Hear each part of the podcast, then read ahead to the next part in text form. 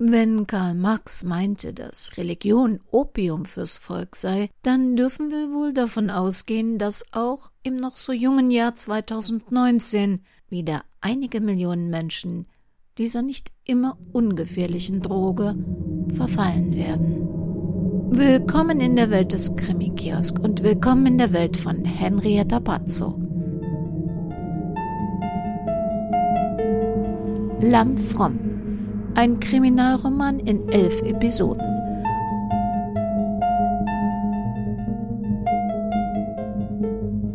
Eine Produktion des Krimikiosk Verlages Petra Weber in Köln. Sprecherin Petra Weber.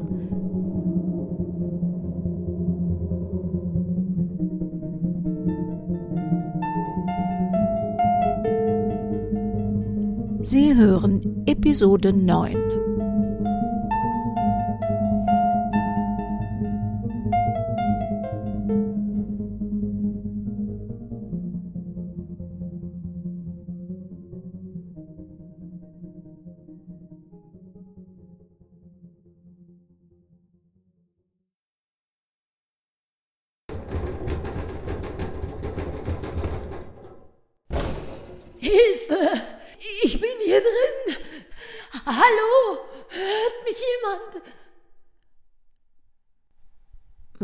jetzt schon Halluzinationen?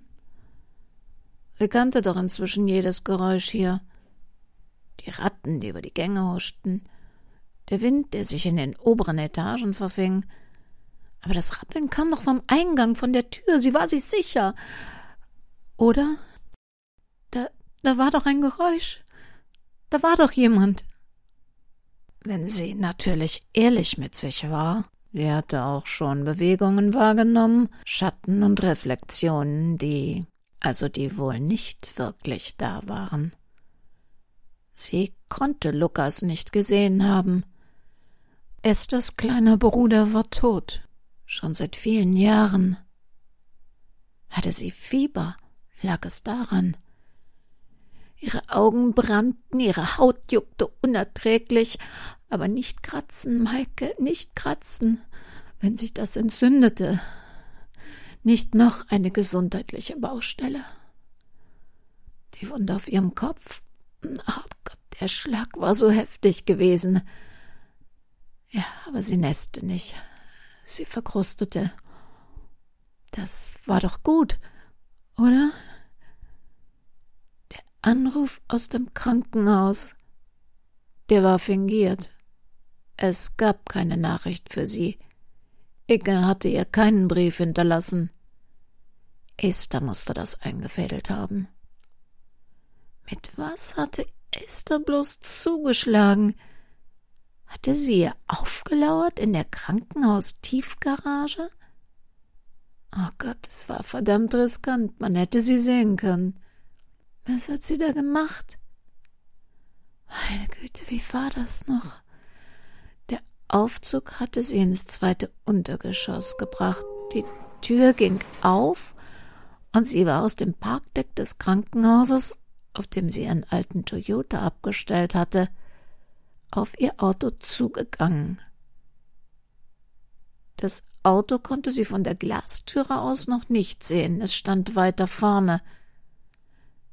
Sie war drauf zugegangen und rechts an einem Pfeiler hatten leere Wasserflaschen gestanden. Hatten sich Obdachlose hier vor der Sonne verkrochen? Bei dieser Hitze konnte man es ihnen nicht verdenken, denn im Parkhaus war es schön kühl. Und dann wieder das Geräusch. Die zweite Aufzugstür war aufgegangen und ein paar schnelle Schritte. Sie hatte sich nicht umgedreht. Es war hell. Sie hatte keine Angst gehabt. In einem Krankenhaus kamen und gingen die Menschen. Ja, gut, in diesem Moment war niemand dort, aber sie war auch in Gedanken gewesen. Inge war unmittelbar nach ihrem letzten Besuch gestorben. Das hatte sie in der Zeitung gelesen. War sie schuld an Inges Tod? Hatte sie die Kranke zu sehr aufgeregt? Und dann hatte sie diesen Schlag gespürt, wie aus dem Nichts. Oh Gott, Esther hatte sich wahrscheinlich eine der Flaschen gegriffen und ihr über den Schädel gezogen. Maike griff nach der Wunde auf ihrem Kopf. Das Blut war am Hinterkopf und auf ihrer Stirn festgetrocknet. Ihr Haar war verklebt, und sie konnte nicht genau ausmachen, wo unter dieser harten Kruste die Wunde anfing oder aufhörte. Beim Befühlen spürte sie einen kleinen Stich. Eine Glasscherbe saß noch unter dem eingetrockneten Blut. Na toll. Ihre Kopfschmerzen waren auch schlimmer geworden. Inzwischen war ihr zusätzlich übel und schwindelig. Esther hatte es geplant, sie ins Krankenhaus gelockt und war ihr dann auf die Station gefolgt. Vielleicht hatte sie sie anfangs nur zur Rede stellen wollen, aber dann hatte sie die Flaschen gesehen und ihr Auto müsste auch auf dem Deck geparkt gewesen sein. Nie und nimmer hätte sie eine offensichtlich verletzte Frau unbeobachtet durch die Gegend schleppen können. Ins Krankenhaus hinein hätte Sinn gemacht, aber heraus? Inzwischen hatte Maike eine Position gefunden, von der aus sie ein Oberlicht hinter den Umkleidekabinen im ersten Stock sehen konnte. Zumindest wusste sie jetzt, wann Tag oder Nacht war. Jetzt war Tag. Noch eine Nacht und Esther würde zurückkommen. Ihre letzte Chance, bevor das Licht ausging. Sie würde nicht mehr lange durchhalten. Ihre Kraft ließ nach. Sie traute ihren Wahrnehmungen nicht mehr. Wenn sie Esther morgen nicht überzeugen konnte, sie freizulassen, dann würde sie in diesem Becken sterben. Schon bald.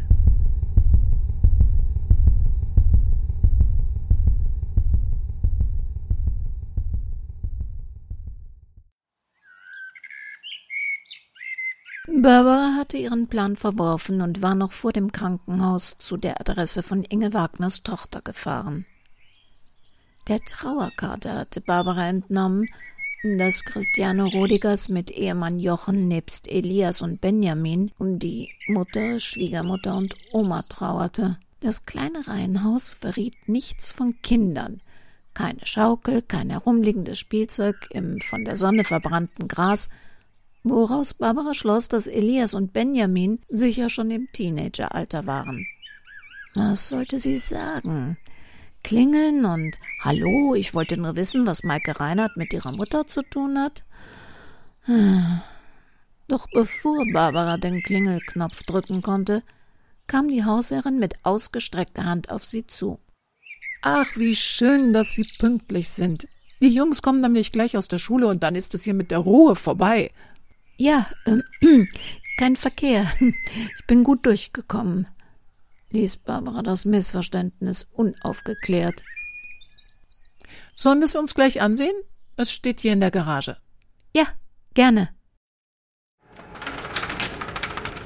Also das ist es, das Auto meiner Mutter. Sie ist nur wenig damit gefahren, halt zum Einkaufen und sowas. Langstrecken in den letzten zwei Jahren so gut wie gar nicht mehr. Ah ja, und äh, sie hat jetzt ein neues oder gibt sie das Waren altersbedingt auf? Meine Mutter ist gestorben.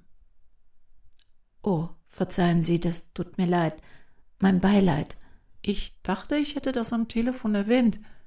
Naja, sie war ein paar Jahre krank, weshalb das Auto auch nicht mehr so viel bewegt wurde. Aber es fährt, oder? Langes Stehen tut Autos ja gar nicht gut. Nein, nein, alles tipptopp. Es stand immer in der Garage, nie draußen. Also an dem Wagen ist nichts dran. Den Wagen hat sie gepflegt und gehegt. Barbara sah sich in der Garage um. Bücherkartons stapelten sich hinter dem Auto. Bücher ihrer Mutter? Ja. Wir müssen sehen, wer sie brauchen kann.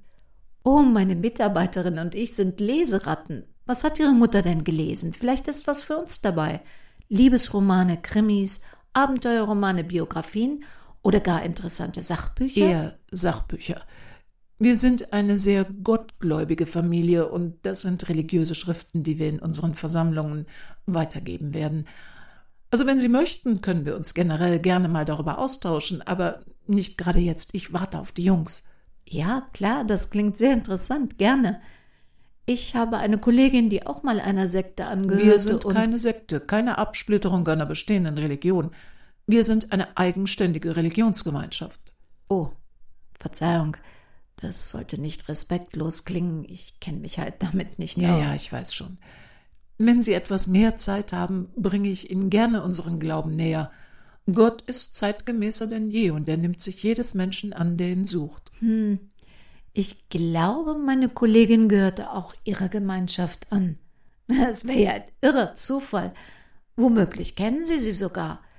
Maike Reinhardt. Nein, das tut mir leid, aber das ist doch kein Wunder. Wir sind weltweit mehr als 8,5 Millionen Brüder und Schwestern. Wie dumm von mir.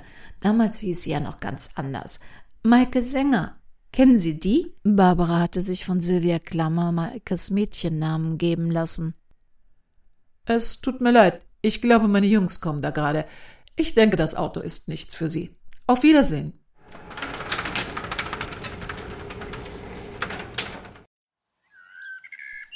Frau Rodigers, kennen Sie Maike? Verlassen Sie unser Grundstück. Sofort. Bitte. Wir suchen Maike und es scheint eine Verbindung zwischen ihrer Mutter und Maike gegeben zu haben. Raus. Oder ich hole die Polizei und unterstehen Sie sich zu behaupten, meine Mutter habe Kontakt zu dieser Frau gehabt. Christiane Rodigers schien wie zu Eis erstarrt. Ganz offensichtlich kannte sie Maike und war nicht gewillt, mit Barbara über sie zu sprechen. Na, hoffentlich gab der Besuch im Krankenhaus mehr her.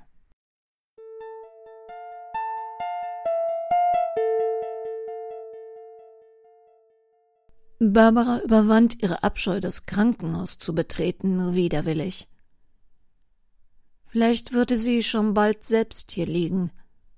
Ob hier oder in einem anderen Kasten dieser Art machte keinen Unterschied. Jedes Krankenhaus war auch ein Ort des Sterbens. Auf dem Friedhof war man den Toten nah, aber hier, hier wurde noch gekämpft. Und oft genug vergeblich. Ian hatte ihr inzwischen zig WhatsApp-Nachrichten geschickt. Er merkte, dass etwas nicht stimmte. Aber sie wollte nicht mit ihm darüber reden. Sie wollte nicht, dass er mit dieser Ungewissheit, die sie selbst seit Tagen quälte, nach dem Telefonat allein blieb. Und sie wollte danach auch nicht allein sein. Bald würde sie mehr wissen, dann konnte sie besser damit umgehen. Hoffentlich. Vor dem Krankenhaus standen Menschen in Trainingsanzügen und Bademänteln und rauchten ihre vielleicht letzten Zigaretten. So oder so. Im Blumenladen gegenüber des Hospitals kaufte sie einen kleinen Strauß mit Moosröschen, die durch die Hitze schon die Köpfe leicht neigten und unter normalen Umständen in ihrem Eimer von Barbara stehen gelassen worden wären. Na dann, jetzt galt es herauszufinden, auf welcher Station Inge Wagner gestorben war. Der Pförtner sah sie auffordernd an. Guten Tag. Ich komme gestern von einer dreimonatigen Australienreise zurück und finde eine Nachricht auf meinem AB von meiner Freundin Inge. Inge Wagner. Sie liegt hier bei Ihnen. Ich weiß aber leider nicht, auf welcher Station. Das hat sie in der Aufregung vergessen, mir aufs Band zu sprechen. Ragnar. Nein, Inge. Wagner, wie der Komponist. Wer? Richard Wagner. Ja, was denn nun? Inge oder Richard? Inge, der. Na, egal. Inge. Hab ich nicht. Weder Inge noch Richard. Tut mir leid. Das kann doch gar nicht sein. Der Anruf war von vor zehn Tagen. Können Sie zeitlich vielleicht etwas zurückgehen? Vielleicht wurde sie inzwischen schon entlassen. Moment. Die Med 3. Sind Sie verwandt? Nein, sie ist eine Freundin, wie ich sagte, aber ist das von Belang? Ja, äh, tut mir leid, aber wir haben keine Inge Wagner auf Station. Danke. Barbara ließ die gewichtige Dame hinter ihr an den Schalter, um in ihrem Schatten ins Foyer des Krankenhauses zu kommen. Med 3, hatte er gesagt. Und eine Infotafel am Aufzug verriet auch, dass Med 3 in Etage 4 lag. Mit dem traurigen Blumenstrauß in der Hand steuerte sie auf das Schwesternzimmer zu. Niemand zu sehen. Ah, da kam ein junges Mädchen. War die nicht sehr jung für eine Schwester? Entschuldigen Sie, ich suche Inge Wagner. Können Sie mir sagen, wo ich sie finde? Das Mädchen, das ausweislich seines Namensschildes Praktikantin Jenny war, suchte einen Weg, Barbara nicht antworten zu müssen. Ja, ähm, Frau Wagner, die lag vor ein paar Wochen auf der 4029, aber. Oh. Ja, danke. Wenn sie nicht mehr hier ist, dann. Jenny machte, dankbar aus der Nummer herauszukommen, auf dem Absatz kehrt in das Zimmer zurück, aus dem sie gekommen war. 4029. Aha. Vielleicht lag ja noch eine Zimmernachbarin von Inge Wagner dort. Ein Zweibettzimmer. Auf dem hinteren Bett saß eine ältere Dame voll angekleidet, vor ihr auf dem Boden eine gepackte Tasche. Das Bett direkt an der Türe war leer. Entschuldigung, ich glaube, ich bin falsch. Ich suche meine Freundin Inge, Inge Wagner. Die alte Dame zeigte einladend auf den Stuhl vor ihrem Bett. Willum, Gisela Willum, setzen Sie sich doch. Ja, das tut mir jetzt sehr leid, Ihnen das sagen zu müssen, aber Ihre Freundin, die Frau Wagner, die ist gestorben. Oh, ging es ihr doch so schlecht inzwischen. Sie hat ja ein paar Jahre gelitten, aber dass es so schnell ging, wissen Sie, ich war einige Zeit beruflich verreist und machen Sie sich keine Gedanken, sie hatte viel Besuch. Fast ein bisschen zu viel für meinen Geschmack. Äh, sind Sie auch aus diesem Club? Wenn Sie Ihre Religion meinen, nein. Gekümmert haben die sich, das muss man sagen. Egal, was sie brauchte, da kam immer einer und versorgte sie. Nicht nur ihre Tochter und die Enkelsöhne. Sagen Sie, war auch diese Frau hier? Barbara zeigte der Dame auf dem Bett ein Foto von Maike, das Sylvia Klammer ihr aus Maikes Facebook-Profil heruntergeladen hatte. Warum wollen Sie das wissen? Ähm, wissen Sie, das ist Maike. Maike und Inge. Ja, wie soll ich sagen, da gab es mal einen größeren Streit, im, im Grunde nur ein Missverständnis, aber Sie kennen sowas sicher. Ich wüsste nur gerne, ob Sie das noch vor Ihrem Tod bereinigen konnten. Ja, diese Maike war einmal bei ihr. Meinen Sie, die beiden konnten vor Inges Tod noch ihren Frieden machen? Oder haben Sie nicht einmal mehr miteinander geredet? Doch, ja, geredet haben sie. Und ich denke schon, dass sie irgendwie im Reinen waren. Ich habe natürlich nicht gelauscht. Sie kam sehr spät abends, im Grunde zu spät für einen Krankenbesuch, aber es schien, dass sie keine anderen Besucher am Krankenbett antreffen wollte. Aber ich glaube nicht, dass es ein Missverständnis war, das die beiden zu klären hatten. Verzeihen Sie, aber da ging es schon um etwas Ernsteres. Frau Wagner war sehr traurig. Sie hat viel geweint. Es geht mich nichts an, aber ich habe mir Sorgen um sie gemacht. Sie hat wohl mal für diese Maike gelogen. Also mir war es sehr unangenehm. Ich war gerade frisch operiert und konnte das Bett nicht verlassen. So wurde ich unfreiwillig Zeugin dieses Gesprächs. Frau Wagner bedauerte, sicher angesichts des nahenden Todes, in einem Verfahren, also ob das wohl vor Gericht war, ich weiß es nicht. Jedenfalls hatte sie als junge Frau bestätigt, diese Maike in einer Nacht aufgenommen zu haben, und sie hatte bezeugt, Spuren einer Vergewaltigung gesehen zu haben. Bitte, im Grunde sollte ich nicht darüber reden, aber es hat mich schon sehr bedrückt, dieses Gespräch mitbekommen zu haben. Ich habe mich immer dafür eingesetzt, dass Frauen so etwas anzeigen, mein ganzes Leben lang. Aber Falschbeschuldigung, das ist verwerflich. Ich kenne Maike. Sie ist ein aufrechter und ehrlicher Mensch. Das würde so gar nicht zu ihr passen. Sie machte auf mich eigentlich auch einen anständigen Eindruck. Aber sie hat es nicht geleugnet und Frau Wagner gegenüber immer wieder beteuert, dass die beiden richtig gehandelt hätten. Aber da hatte die Rothaarige Frau Wagner in diesem Punkt schon zu sehr zugesetzt. Rothaarige? Ja, sie war unmittelbar vor dieser Maike bei Frau Wagner. Wie gesagt, sie hatte unangenehm viel Besuch und das auch spät abends. Die war echt hysterisch, wenn Sie mich fragen. So redet man nicht mit einer Sterbenskranken.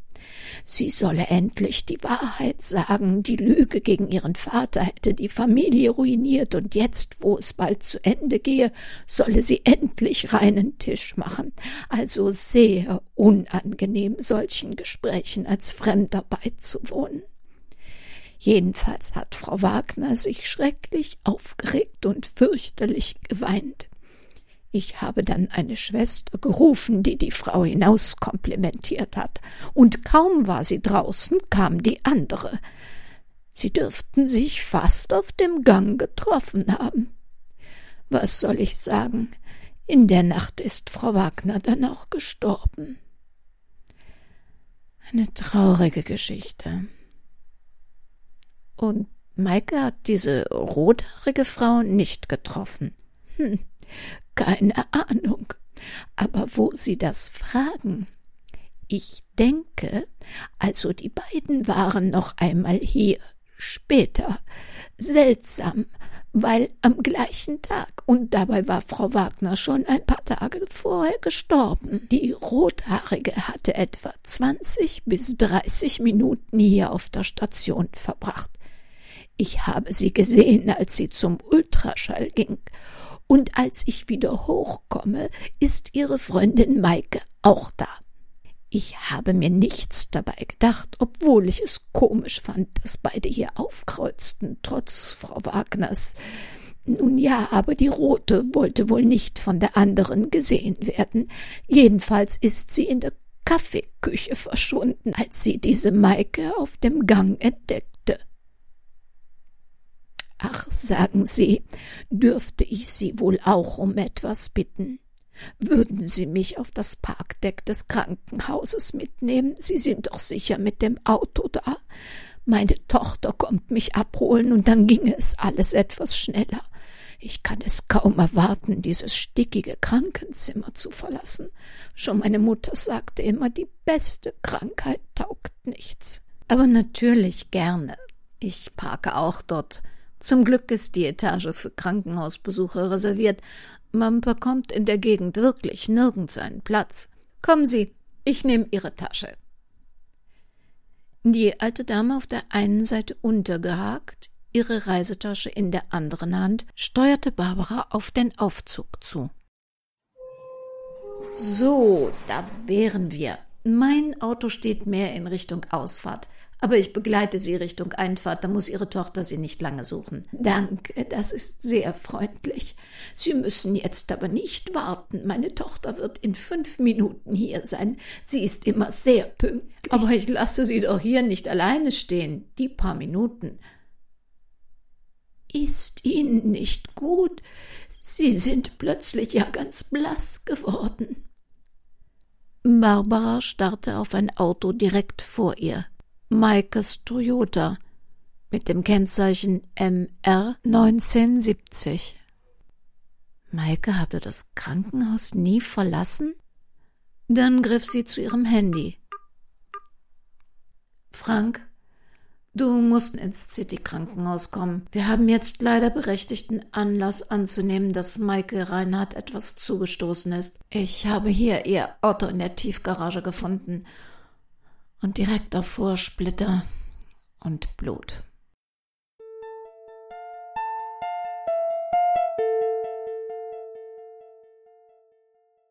Ich möchte mich für das elfte Jahr Krimi-Podcasten bei Ihnen bedanken. Dank Ihrer Spenden war es möglich, dass wir elf Jahre lang ohne irgendwelchen Krempel zu bewerben, uns um Krimis und einfach nur um das, was uns gefällt, kümmern durften. Dankeschön an alle, die uns unterstützen, empfehlen oder die einfach uns nur freundliche Nachrichten schicken. Dies war eine Sendung des Krimi-Kiosk Verlages Petra Weber in Köln. Alle Angaben zum Impressum wie immer auf unserer Webseite www.krimikiosk.de. Und auch 2019 müssen wir gut auf uns selbst, aber auch auf die rechts und links neben uns oder die, die noch weiter entfernt sind, Acht geben. Passen Sie bitte gut auf sich auf. Das Leben kann, egal wo Sie sind, sehr kurz sein.